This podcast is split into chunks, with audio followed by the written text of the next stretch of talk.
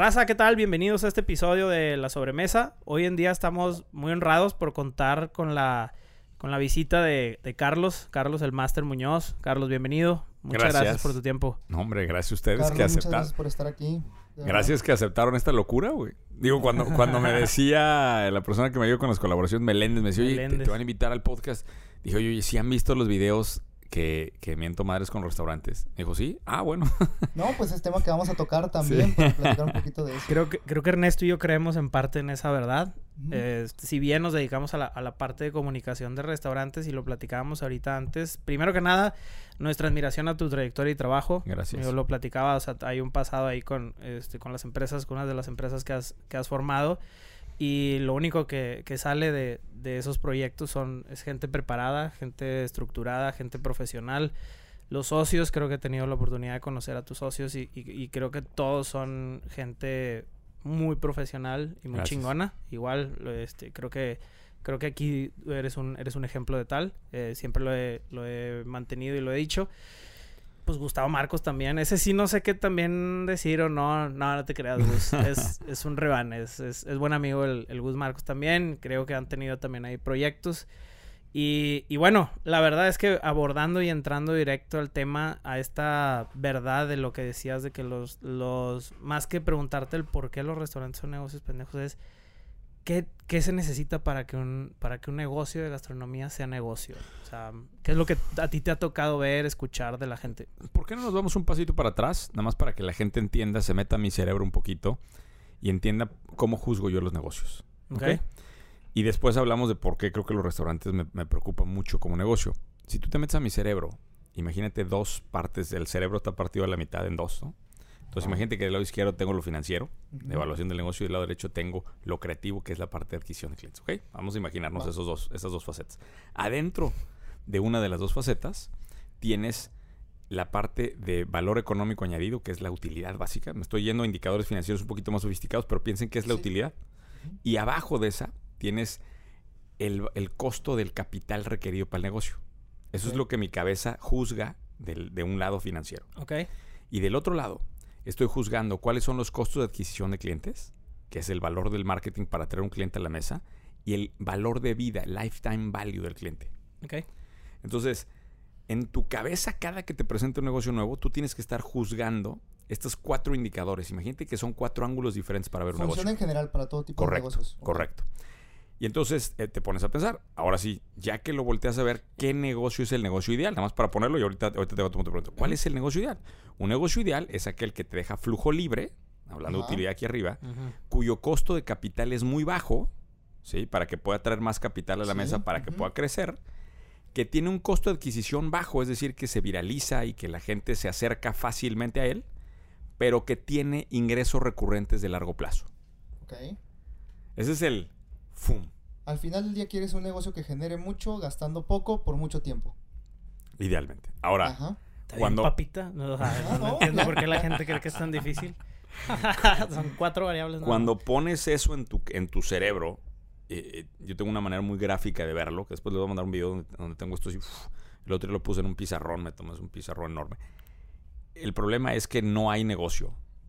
O sea, no hay negocio de origen que te cumpla las cuatro cosas. Oh, ¿Ok? Lo puedes desarrollar y trabajándolo mucho y encontrando joyas. O sea, te topas uno de cada miles, te encuentras un negocio que sea así. ¿Un ejemplo? El pollo loco, güey. No, a ver, Por así decirlo. a ver, Netflix me encanta. güey. Ah, bueno, ya de negocios en general. Pues esos son negocios que por Sí. eso se hacen muy grandotes muy rápido. O sea, Netflix te cobra todo. Oye, ¿ya viste la serie? Fíjate, fíjate, fíjate, Netflix. La conversación de la carne asada que te avientas en la semana, ¿qué es? ¿Qué serie estás viendo? Sí. Entonces, fíjate, el efecto de costo de adquisición de clientes es bien bajo porque ve la serie de Netflix. Entonces, ahí va. Gratis, buscar un cliente. Luego, es suscripción. Largo plazo. güey. Sí. De este lado, fíjate, súper bien. Por acá, costo de capital cero es plataforma, güey. Y por arriba, flujo de efectivo libre, porque ellos... Claro. No Ellos mames. reciben todo el ingreso pum. Ok, ok. Y entonces yo sé que vas a decir, sí, Carlos, pero Netflix, a ver, dame negocios. A ver, los negocios en donde yo me meto, donde a mí me gusta meterme, son negocios justamente donde cubro la mayor parte de estos ángulos. Ahorita estoy trabajando en cinco negocios diferentes, ¿ok? Yo vi- divido mi vida en cinco empresas diferentes.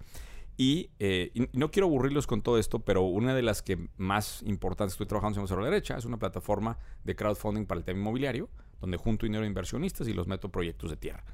Pero no me quiero meter ahí porque el tema es otro. Y de hecho traigo en la cabeza otras cosas que me gustan mucho en la industria gastronómica y en particular un par de casos que les quiero platicar. Claro. Pero eh, lo que les quiero decir es, no es fácil encontrar esto. No es fácil. Ahora, dado que no es fácil y no vas a encontrar todo, pues es como la novia, ¿no?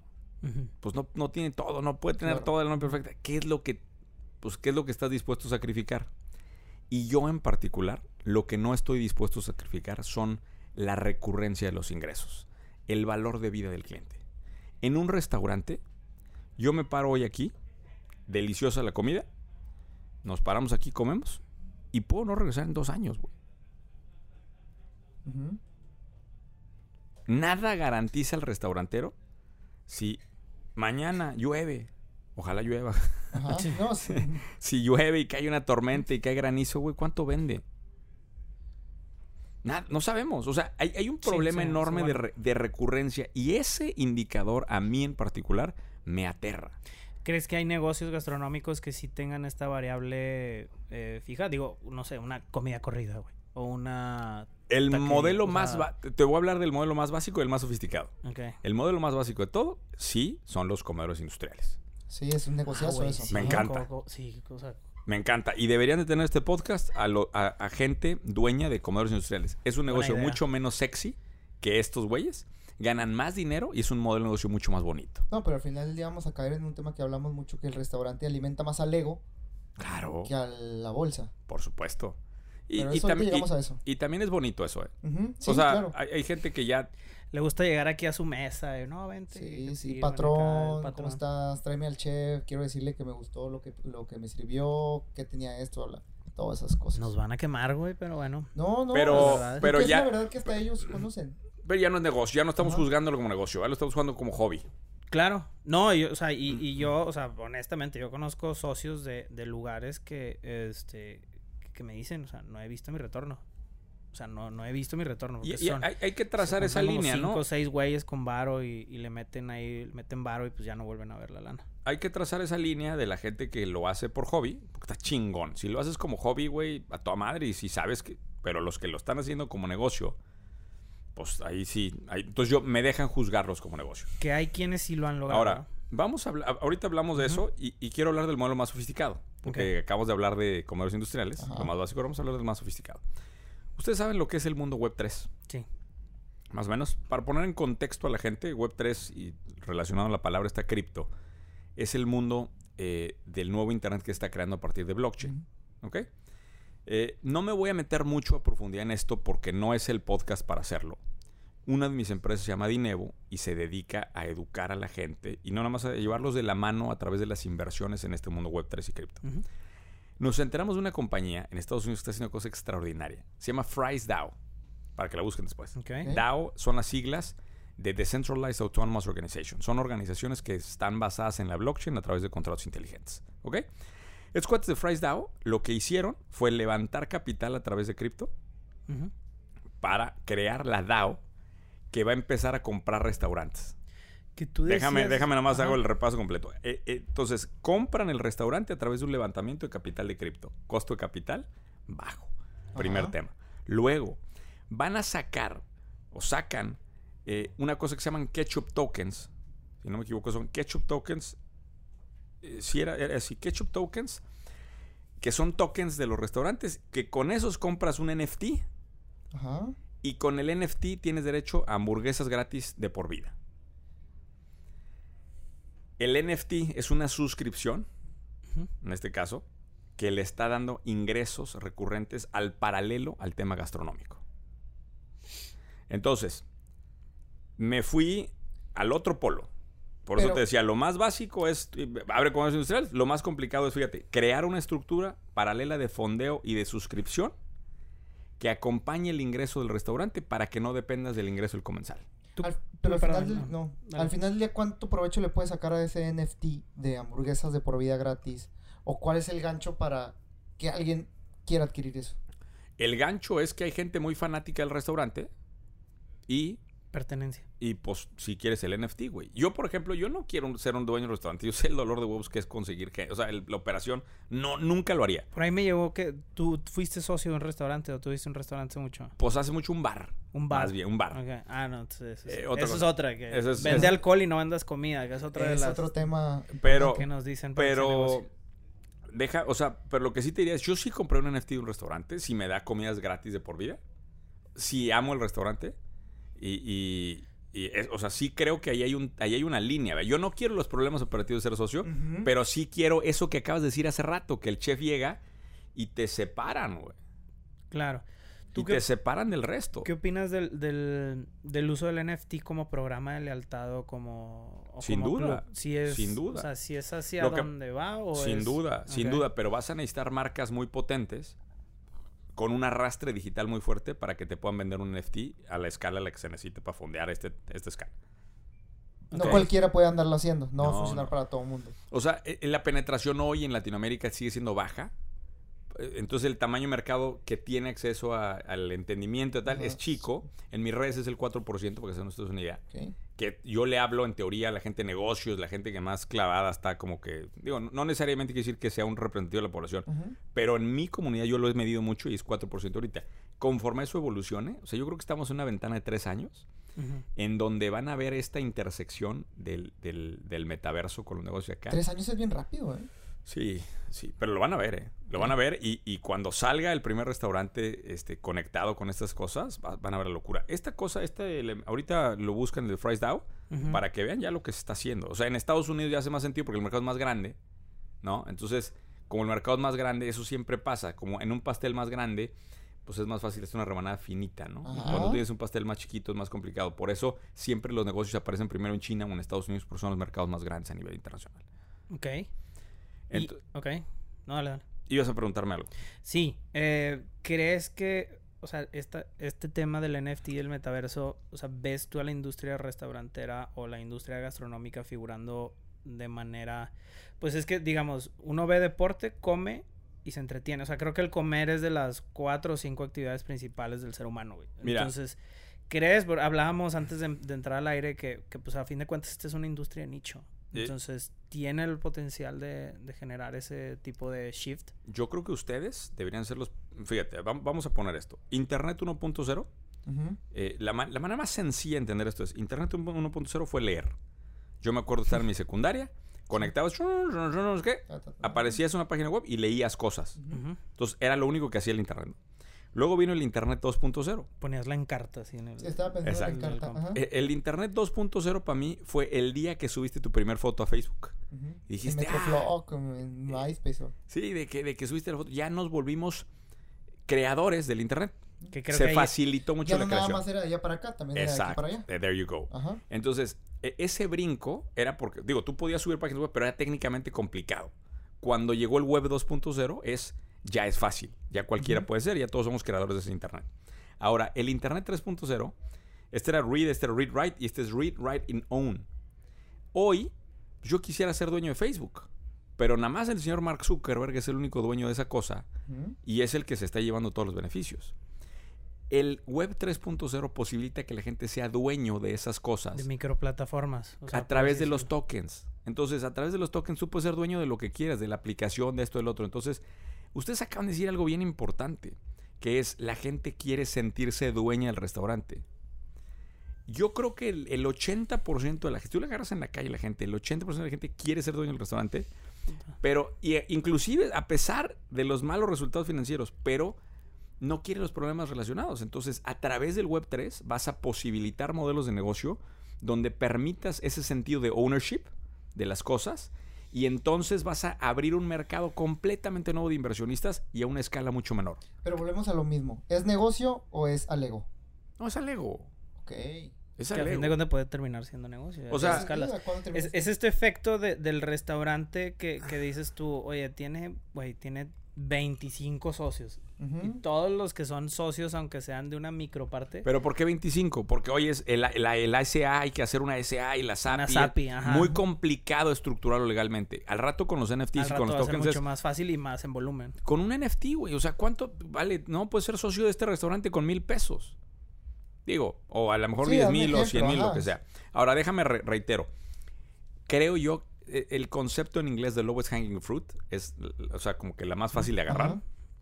Lo primero que va a hacer es el ego, va a ser lo más fácil. Ahora, tu pregunta es, ¿son negocios?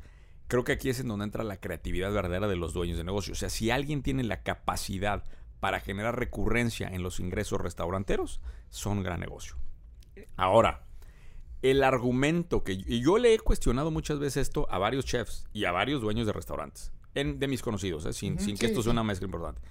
Y el argumento de ellos es que son tan brillantes en la cocina que generan una respuesta química cerebral que te vuelven adicto a su comida. Es decir, que yo voy a ir cada semana o cada 15 días o cada mes porque extraño. Yo, por ejemplo, puedo decir aquí mis... Se vale aquí hablar de restaurantes Sí, claro, todo. por favor. Yo, por ejemplo, soy adicto al pastel de chocolate tres leches de Ryoshi, güey. Ok. Y literal, soy adicto, güey. O sea, voy a ese... Nada más voy por el pastel, güey.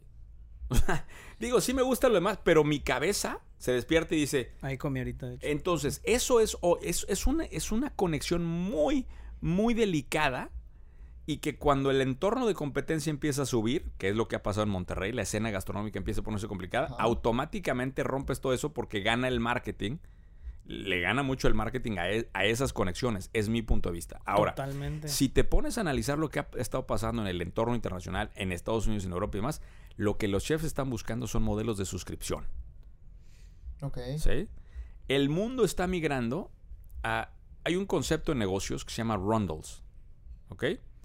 Rundle es, es, una, es un término que se ha venido acuñando que quiere decir Recurring Revenue Run- Bundles. O sea, eso es como que lo, lo sacaron de ahí. ¿Qué quiere decir? Que vas a hacer un bundle. Un, un bundle es un paquete de cosas que te dan ingreso recurrente. Por ejemplo, esta cosa, el iPhone. ¿va? Aquí lo, lo tenemos todos. Esta cosa, tú pagas una suscripción mensual. Ya no sé ni por qué es. Te da iCloud, te da Apple Music, te da... pagas y- No me acuerdo ni por qué. Ya nada más ves el, al final del mes. Y Como- pagaste. Ya, ok. Como cuatro sigue. cargos. de. No, Ajá. sí, no lo piensas cancelar. O sea, porque ya está en tu cerebro está tan enredado. ¿Qué pago? No, no, sé ni qué pago, pero, Pero, pago. lo tengo y prende y funciona. Y, y es suscripción. O sea, esto te lo vas a quitar. Te lo vas a quitar cuando te mueras, cabrón. Sí, eso me ha tocado escucharlo de... ¿Y de- eso cómo lo traduces a restaurante? There you go. Ahí es donde está el trabajo y ahí es en donde debería de haber una reflexión seria de parte de los restauranteros para proponer esos esquemas. Ejemplo, lo que hicieron con las cavas de vino me parece una iniciativa sencilla, pero muy brillante. ¿Por qué? Porque metes 100 mil pesos a tu cava de vino, pues ahora tienes que venir a consumírtelo. Eso ya generó un contrato Ah, ya, ya, ya. ya, Ya, gener- pero- ya- ya generó un contrato Claro. que pues tengo que ir a tomarme el alcohol porque te limitan el tiempo Porque donde lo- te lo tienes que consumir. Lo tengo ahí. Yo tengo con un amigo una, una cavita en, en uno de los restaurantes y, pues, pues hay que ir porque hay que acabarse el pinche vino. Entonces, Ah, ese es un tipo ejemplo, es un ejemplo sencillo. Y, y ojo, no estoy diciendo que yo sé cómo cambiarlo. Lo que yo estoy diciendo es que justamente no me gustan los modelos restauranteros porque no hemos visto una reinterpretación del restaurante en función de eso. Vamos a hablar de otro caso que es rele- relevante a nivel global, Sweet Green. ¿Ok? Ustedes como se dan cuenta, yo leo de, un poco de todo, pero sin saber a profundidad. Green, ¿no? El de ensaladas. Correcto. Ajá. Ese negocio me encanta porque 30% de sus ingresos provienen de su app. ¿Ok? Ok. Impresionante ese dato, 30%. Ese 30% ¿qué quiere decir? Que ya tienes un cliente de largo plazo en el app. Porque ya lo convenciste a que compra a través de tu app, güey. Y que también es el tipo de comida. O sea, que es como la comida de. Pero, güey, es, es que el- el contexto, no tienes idea lo, lo difícil que es que alguien baje tu aplicación y que te pida a través de tu aplicación. Sí, son Ah, demasiados pasos para una persona. O sea, Güey, es muy complicado. ¿Tienes hambre? Lo primero que haces ahorita es Uber. Eats. Ahí, pan y O Rappi. primero, Yo ajá. soy de Uber Eats, pero Uber Eats, pum, pum, pum, tres Dos, clics. ujú, y se acabó. Oye, y tengo amigos que tienen eh, pizzería. Güey, ¿por qué no me hablaste? Me hubieras hablado. Te ahorrabas no sé qué y traigo la promoción.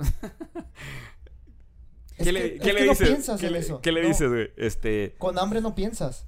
Lo Ah, sí. primero que haces es solucionarlo. Entonces, juego. fíjate Sweet Green. Porque no hablemos de Rappi Uber. No, no, no es la discusión ahorita. No, no quiero cambiarles el negocio a, a empresas de tecnología. Estamos hablando de restaurantes. Este es un negocio de restaurante que se vende como una empresa de tecnología. Entonces, fíjate lo que pasó con ese caso. Primero, lograron tener ventas a través de la aplicación y eso genera un plan de lealtad y un plan de recurrencia que te genera ingresos mucho más saludables y te permite premiar a tus clientes más leales para ampliar la vida del cliente. Segunda, al estar barandeados como una empresa de tecnología, pudieron levantar capital mucho más fuerte porque es un discurso, una narrativa más sexy para el inversionista de Venture Capital.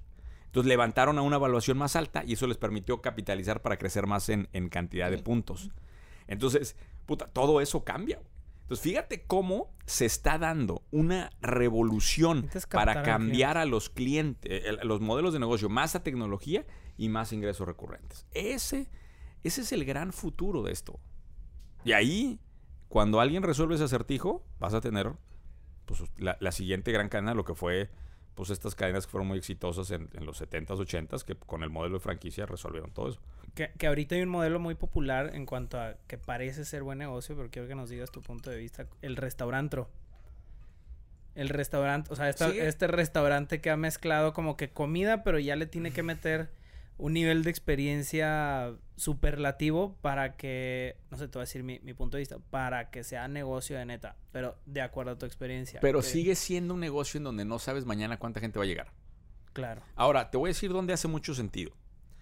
Hace mucho sentido en la gente que tiene un costo de adquisición de clientes muy bajo. Por ejemplo, mi compadre Nacho Yantada.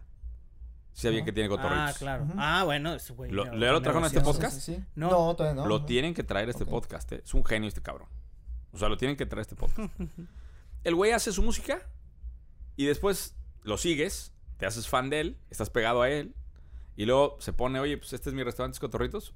Pues, la gente va. Ajá. Costo de adquisición de cliente, costo de publicidad cero. Entonces, aunque el negocio truene en 12, 18, 24 meses, se haga menos famoso, le cambia otro nombre y lo puede volver a echar a andar porque su costo de marketing es cero porque él trae la atención. Quiero platicar una anécdota del... ¿Pu- ¿Puedo seguir aquí con anécdotas y todo? por favor. Sí, todo. Tuve una anécdota. Eh, eh, yo doy mentoría a CEOs eh, en un programa que se llama Fly Mastermind. Ujú. Imagínense como una especie de IPADE, solamente que vamos viajando dos veces al mes por todos lados. En Chicago llega un restaurantero conmigo. No te- tengo un restaurantero de Miami que le doy mentoría que se llama Frank Encalada. Le voy a mandar este podcast para que lo escuche. Va. Y luego a ver si lo pueden entrevistar. Es un tipazo también. Él tiene restaurantes peruanos en Miami. El caso es que llego a Chicago. Yo tengo muy pocos restauranteros por lo mismo que he hablado mal de los restaurantes. Y me dice un güey, oye, pues quiero ver si me al programa, pues que tengo un problema.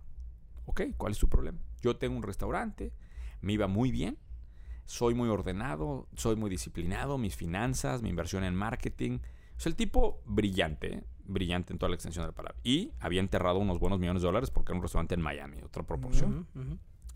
Me dice, hace tres meses se abrió un restaurante a un costado mío que supuestamente es de Bad Bunny. Ok, Nicky algo así. No Ajá, me acuerdo cómo Bunny, estuvo el un- rollo. Un reggaetonero, ajá. El tipo dice que anuncia, hacen una semana de mega fiestas en ese restaurante y lo drenan. güey. Literal lo drenan. Disminución en ventas del 65% Sas. en tres meses. Me dice, güey, he hecho todo bien. No es que su restaurante haya bajado la calidad, Nada. ni que. Era, era, son los mismos platillos, es la misma calidad, es el mismo chef, es el mismo equipo de trabajo, es la misma renta, es el mismo servicio, punto. Misma experiencia. Vinieron estos cabrones y la comida está malísima. Eso decía él. No, yo no fui ninguno de los dos. No, estoy platicando la anécdota. La comida está malísima y me tragaron a mi negocio vivo en dos patadas. Y lleno. Y aparte. lleno. No, el otro y- filas y, la madre. O sea. Y entonces eh, le digo yo, es que, a ver, no has entendido que detrás del juego gastronómico hay otro juego que se está jugando, que es el juego de la atención. Y el juego de la atención es que el que roba la atención allá afuera es el que, o sea, e- es, el que controla los costos de adquisición de clientes más bajos. ¿Qué le dijiste? Tráete a J Balvin para que sea socio de tu restaurante. Sí, nada más que para que te traigas a J Balvin, ¿cuánto le tienes que dar al restaurante, Claro. güey? El Te 80% del restaurante ya de él. Que creo que aquí es donde juega también el... En este tipo de lugares de los que estamos hablando, juega la, no solamente el ego de, de los dueños, que no es al 100, o sea, el operador regularmente sí, sí está muy clavado, pero el ego del cliente. O sea, mucho el, el, el charoleo y, y les encanta. Pero fíjate, ahí hay que, hay que hablar de marcas Chef Herrera, hay que hablar de marcas. Checo Gutiérrez hace su chamba de hacer, hacer su marca. Nacho, aunque no es una marca propiamente restaurantera, hace su marca en otro lado y la jala a sus restaurantes. Ajá. Y eso muy pocos, muy pocos restaurantes lo hacen. Entonces, si nos volvemos a mi gráfica mental de los cuatro puntos, ok, no tiene recurrencia el ingreso, pues baja el costo de adquisición de clientes, ¿no? Y eso, muy pocos restaurantes están haciendo cosas agresivas como para disminuir esos costos. El simple, yo, yo O por... sea, este güey desmenuzó así el- en, en qué consiste la esta formulita de que sea negocio o no. Pues yo- más bien yo creo que... el- general, o sea, lo dices. Muy bien, muy- lo hacen como natural. Yo te, te voy a decir una cosa, o sea, yo creo que muchos restauranteros deberían de estar vinculándose con marcas. Pues lo que pasó con Luisito Comunica era muy obvio, ¿no? Luisito Comunica sacó su restaurante, estoy seguro que él no opera. Ajá, ya. No, ¿sí? claro. Sí, y lo que pasó el otro caso que también Y es no sobre- opera porque pues no sabemos. Claro que no, pero alguien, alguien le está operando los restaurantes Ajá. y conectó con la marca y hay un valor muy, muy natural ahí. Bajas tus costos de adquisición de clientes y te haces un modelo más fuerte. Que el restaurante he escuchado que es bueno, es buenísimo. Y pero, con una pues, marca de ese tamaño, güey, pues ya no vas a batallar. Porque tu costo de adquisición de clientes se, vuelve- se vuelve muy barato. Ahora, el otro caso que hay que hablar es el de, no sé si ya hablaron en este podcast de, de la Mr. Beast Burger. No, Ah, Es un obligado ese caso. ¿Saben quién es Mr. Beast? no. No. El youtuber más importante del mundo. ¿Es el número uno o número dos? Debe ser número, un número uno ya. Mr. Eh, Beast. Mr. Beast. Un genio. Un genio. O sea, no, no hay otra. No, no hay otra palabra para describirlo, güey. O sea. Yo sinceramente leo mucho y, y- y soy un tipo estudiado, pero para el ahora. tema de atención, güey, soy un pendejo. Ok. Te lo juro. Te lo juro. O sea, veo a estos monstruos, güey. Ves un Luisito Comunica, ves un Mr. Beast y, y- y- y todo el juego cambia. Este güey se coló a YouTube siendo un gamer. Así se coló. Hizo 1, 2, 3, 4 millones, 5 millones. Y luego se cambió de carril a hacer retos y bromas y la madre. Y ¡pum, güey! Y llega, creo que debe tener como 50 millones de suscriptores. Una, Jimmy, Jimmy Donaldson. una locura. No. Una locura de lo que tiene seguidores. Sí, 94 No, millones no. de suscriptores. Bueno, este cuate, 94 millones. Fíjate bien, arranca un restaurante el, el año pasado que se llama Mr. Beast Burger, en donde te dice, baja mi aplicación. De, de- de entrada, controlo el canal, Ajá. todas las aplicaciones. Pedías la hamburguesa ahí y se abastecía en 300 ciudades de Estados Unidos con puros cocinas ya existentes de otros restaurantes. Ah, qué listo.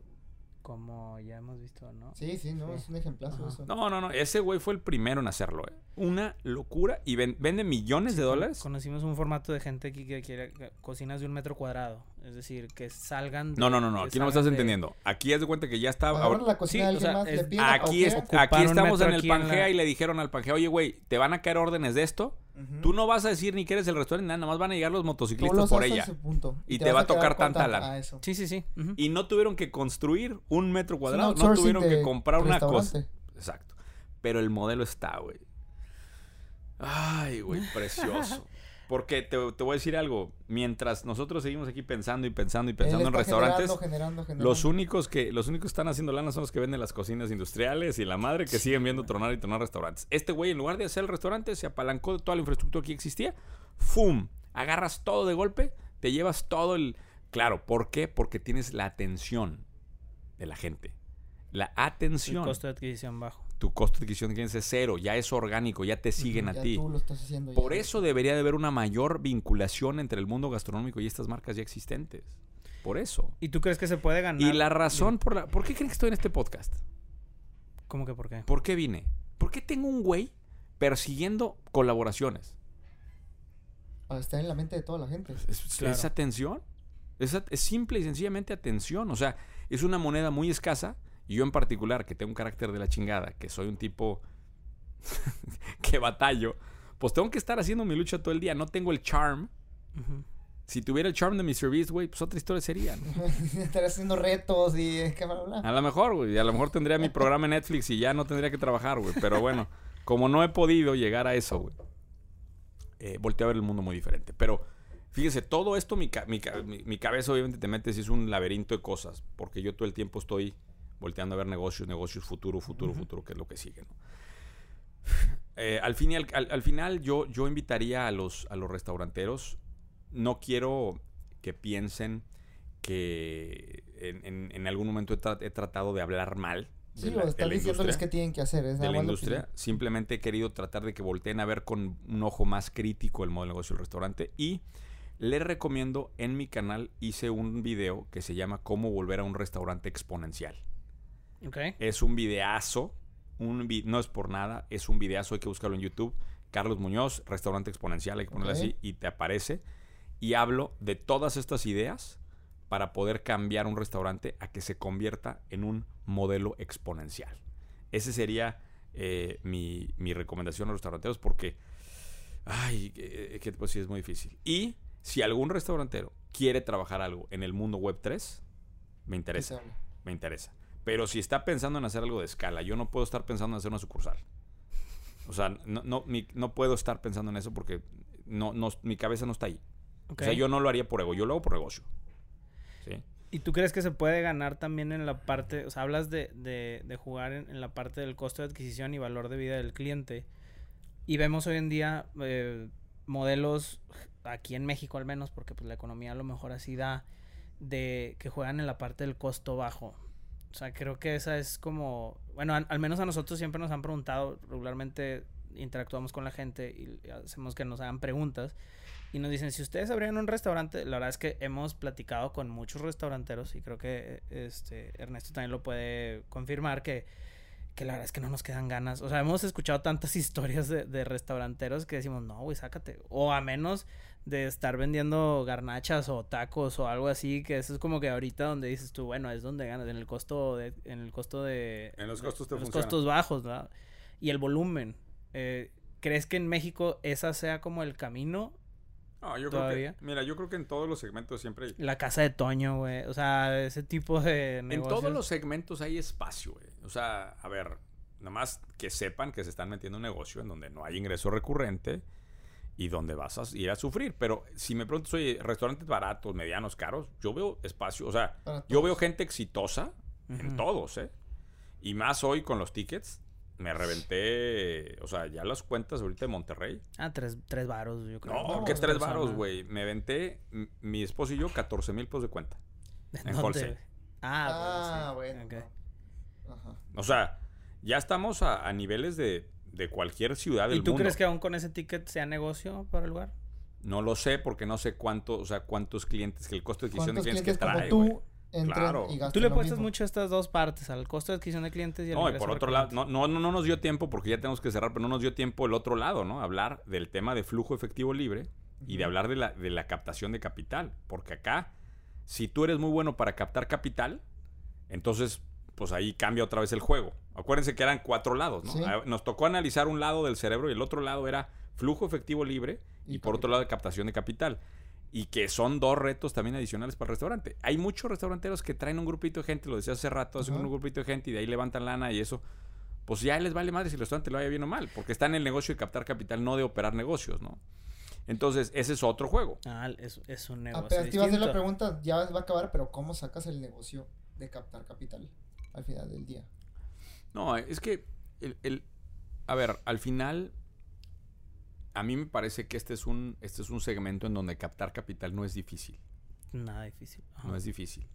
Por lo mismo que tú dijiste hace rato que es y le juegas al ego, güey.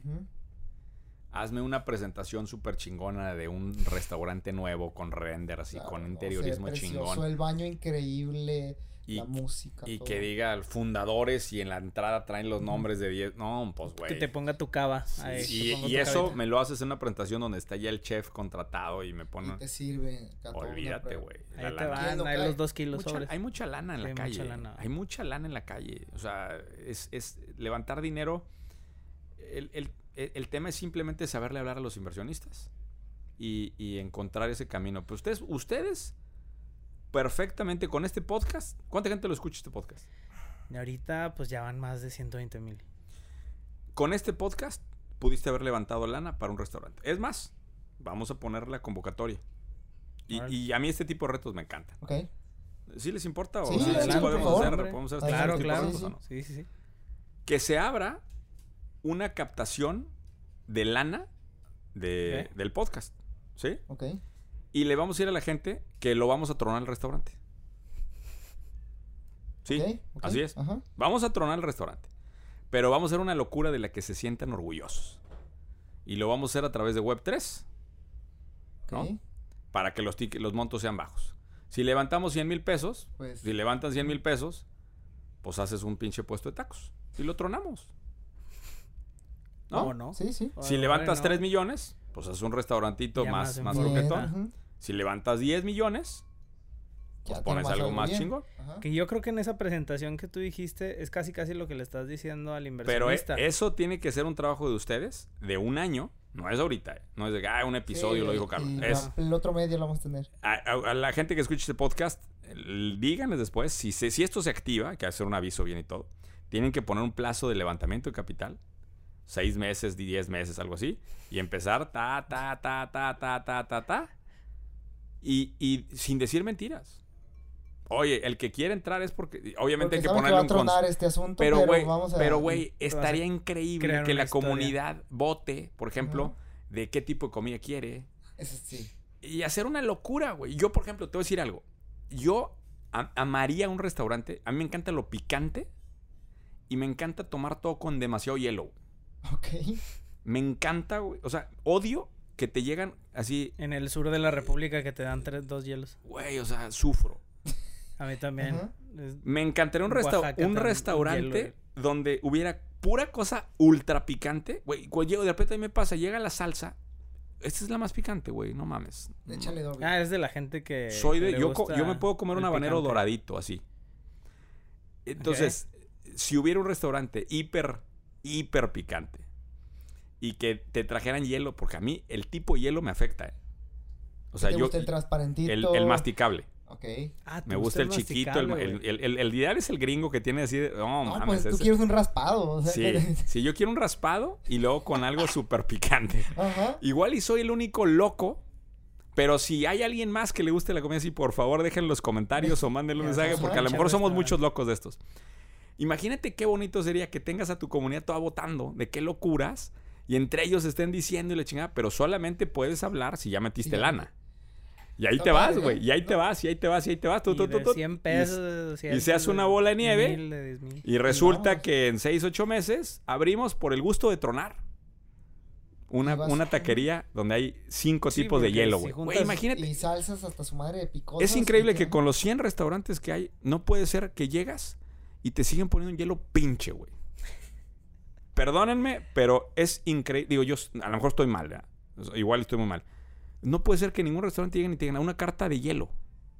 Eso Ah, sería. wow, Una carta de hielo. Pues cabrón, o sea, a lo mejor, igual, y a lo mejor soy el único loco así. ¿verdad? A lo mejor No, soy el único loco. La primera vez que lo escucho, pero, Pero no me suena a, loco. mí, a mí me vendieron una suscripción de hielo en Estados Unidos, obviamente Estados Unidos, que la, la cajita de 50, y- de 50 cubos vale 250 dólares. Qué real eso. Eh, eh, real. Existe.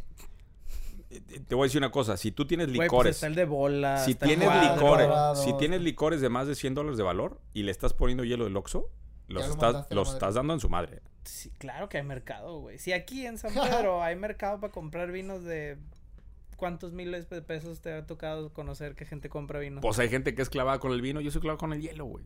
No, está O sea, válido sí, completamente, es válido pero no es Pero no bueno, así. ya me tengo que ir. Una disculpa Hombre, por, no por tener No, que lo abandonarlos dejamos acá. Para, una parte 2 yo creo que va a salir bastante buen Luego material nos de armamos la parte 2, a ver, qué, a, ver, la- a ver la gente qué les dice, este, a ver qué resulta todo esto. Y saben que cuenta conmigo un amigo allá. Tiene, tiene Eh, mucha coherencia. les dejo mis redes, Master Monoso Oficial, para que la gente me escriba.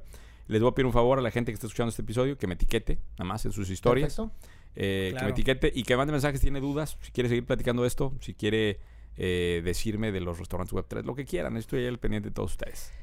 ¿Cuáles son los tres restaurantes favoritos de Carlos? Ya para irnos. Eh, ¿Global o...? Ah, Monterrey, Monterrey. ¿Global respuesta- México o Monterrey? mamadora, es que, güey... eh, Sí, vale la pena. Mira, diverso. Monterrey, No, Monterrey, en, en. Londres. En Londres, sketch. diver- Ok, di- ok. en Lond- la escena gastronómica de Londres. Pues eres de buen diente, güey. O sea, si eres... Si eres... tengo un amigo. Tengo un amigo que se llama Javier Villicaña. Le mando un saludo fuerte. Eh, que es no food, lo que sigue, güey. Ok. Yo no. Pero como viajo con él, puta, vamos a no sé dónde pinches lados. Sí, varita, literal. Sí. O sea, y le met, o sea, entonces he conocido muy buenos restaurantes Ok. gracias a mi amigo. Yo no soy tan fan, pero pues ya que te llevan, pues ni modo. No, pues ya. que- Ya. ahí Ya te querer. Ajá. En México, eh, me parece que Fauna es lo mejor que hay ahorita. Ok, El de muy bueno. Valle Sí, Guadalupe. En Valle Sí, Guadalupe. bueno. Me parece que Fauna, y, y me parece que no, no le han dado el crédito que merece. Este, me parece que hace falta mencionarlo más. Eh, también eh, en Mérida está este otro... No, el, el que está en el, en, el, en el hotel este... Bueno, no me quiero... eh, y aquí en Monterrey, eh, híjole, ¿qué te puedo decir? Te, te- te- voy a decir... Primero, este... Tengo una muy, un muy amigo que tiene sus tacos. Entonces, primero quiero mencionarlo a él, el Tacotote, para que vayan a Ah, conocerlo. Güey, me han Ah, contado sí. demasiado de ese lugar, Sí, ¿eh? sí, sí. Ay, Y ahora que ya dije eso, eh, soy, eh, pues sí, fanático del, del, del Ryoshi. O sea, sí es de los, vamos a decir los lugares que, que frecuento, Ryoshi, Holsteins y Beluga serían los tres que diría- te diría ahorita de mi, mi selección de los tres de... Ryoshi, Holstein y Beluga. Serían los tres de, de mi selección de hoy. ¿verdad? Que esto en tres meses, con Puede otros, cambiar, puede, con pueden otros- abrir otros cinco. con otros 30 restaurantes que van a abrir, te aseguro que va a ser la respuesta diferente. No te quiero entretener más, pero tú que sabes del desarrollo, viene, vienen más, ¿verdad? O sea, vienen Mucho. más plazas y vienen Digo, más restaurantes. o sea, se frenó con la pandemia porque hubo obviamente un, un freno al tema comercial, pero eh, traemos, pues hay muy bien espacios comerciales fuera de la zona de San Pedro. Eh, o sea, todo lo que es carretera viene muy fuerte, todo lo que es cumbres viene muy fuerte. Son zonas en donde van a haber polos gastronómicos completamente nuevos y van a es haber lo que te iba a preguntar. ¿Tú cre- crees, ¿Tú crees que esos van a ser destinos gastronómicos ya? Sin no solo San Pedro. Sin duda, sin duda. es lo que te, tú más. que sabes de desarrollo inmobiliario, se, va a abrir, ¿no? Sin Tarde duda. o temprano se tiene que Y abrir. los mismos restauranteros se van a dar cuenta que está muy competido aquí y van a querer empezar a explorar espacios, ¿no? Lo que pasa es que en, en el... Y hay una, una regla que, que, bueno, cierro con esto. eh, siempre va a haber mercado eh, infinito para el número uno. Entonces creo que aquí en San Pedro es donde se define el número uno. Y creo que por eso hay tanto pleito. Porque cuando le pegas a ser el número uno, aunque sea por un tiempo, los beneficios son extraordinarios. Gracias, Carlos, gracias a todos. muchas Qué gracias gusto, por el tiempo. Qué, qué gustazo. Muchas gracias y seguramente nos estamos viendo, Carlos. Sí, seguramente. Muchas gracias y ya saben, si les gustó, compártanos ahí, le tiran la mención al buen Carlos y a nosotros y estamos platicando. Muchas Hasta luego. gracias. Nos vemos.